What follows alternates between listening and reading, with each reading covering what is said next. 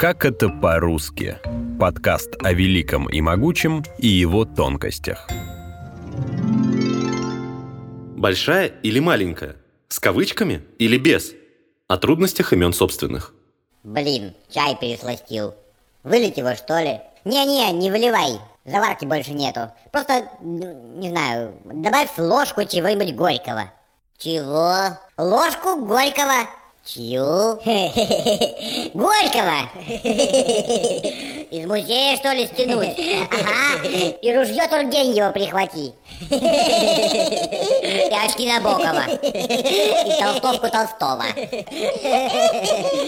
кофту Маяковского. И главное, главное, главное пуговицу Пушкина. До XVI века заглавные буквы не использовались для разделения предложений, а тем более в названиях. Прописных букв не было, только буквицы, первые буквы книги. На письме буквицу украшали, и она могла занимать целую страницу. Постепенно буквицы уменьшались в размерах и появлялись не только в начале страницы, но и нового абзаца – в 17-18 веках заглавные буквы можно было увидеть в начале предложения и даже в названиях наук. Этому способствовал писатель и филолог Милетий Смотрицкий. В своем труде «Грамматика», выпущенном в 17 веке, он впервые определил правила написания заглавной буквы. Сейчас ошибки с заглавной буквы в написании имени и фамилии – редкость. Но в названиях памятников и произведений искусства, мемориалов и музеев запутаться проще. Правила касаются заглавных букв в этих словах, кавычек, а в некоторых случаях и запятых. Например, у названий памятников написание с кавычками или без отличается в каждом конкретном случае – есть примеры, в которых невозможно разобраться без справочных орфографических знаний, как в случае с «Медным всадником». Если мы говорим о монументе в Санкт-Петербурге, «Медный всадник» пишется без кавычек, а если это поэма Пушкина, название обрамляется в кавычки.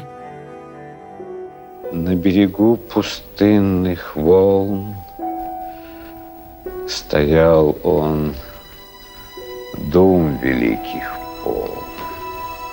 и вдаль глядел. Пред ним широко река неслася, Бедный челн по ней стремился одиноко. По мшистым топким берегам Чернели избы здесь и там, Приют убогого чехонца. И лес неведомый лучам в тумане спрятанного солнца, кругом шумел. Что касается большой буквы в памятниках архитектуры и монументах, с заглавной пишутся первое слово и имена собственные. Например, Елагин дворец без кавычек и рабочий и колхозница в кавычках. Но у этого правила есть несколько дополнений, из-за которых возникает путаница – Вспомню-ка правило. Склонение существительных во множественном числе. Не подходит. Правописание О и Е после шипящих. Не подходит.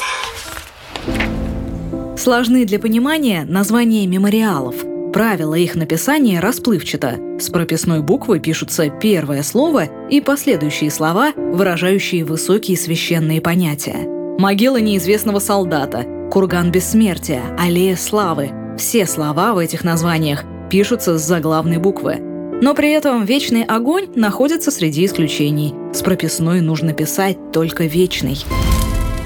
Стою у вечного огня. Огонь переживет меня. И пусть переживет.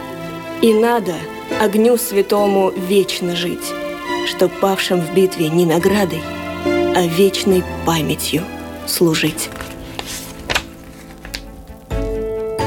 Еще одна трудность – написание таких названий, как «Памятник Петру Первому» или «Дом Пашкова». В правиле о написании памятников, в том числе архитектурных, первая буква заглавная. Но здесь памятник и дом – это так называемые родовые наименования, которые пишутся со строчной буквы. Завтра годовщина твоей смерти. Ты что, хочешь испортить на праздник? О! Нечестно, ты обещал. Ой, туда идут. Умоляю тебя, Кав, умоляю тебя.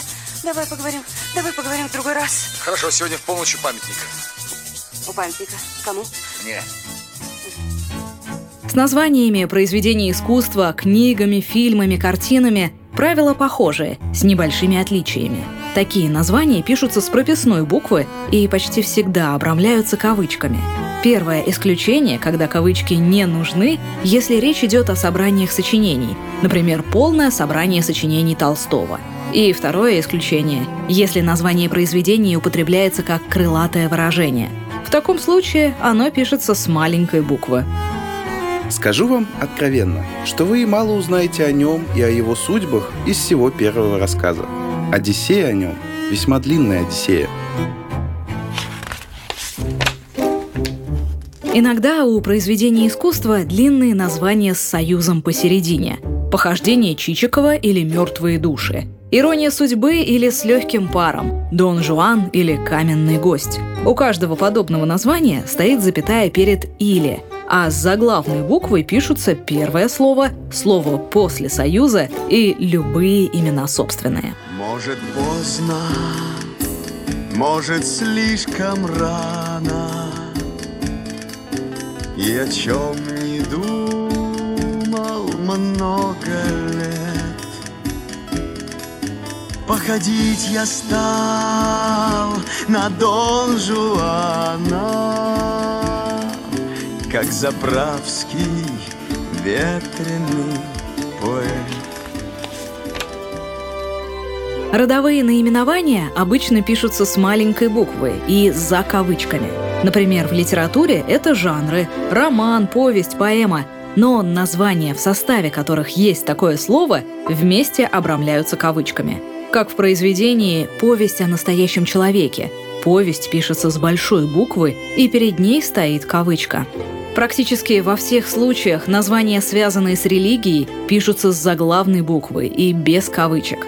Собор Парижской Богоматери, Храм Христа Спасителя, икона Донской Божьей Матери. Все слова, кроме родовых понятий «собор», «храм» и «икона», правильно писать с прописной буквы.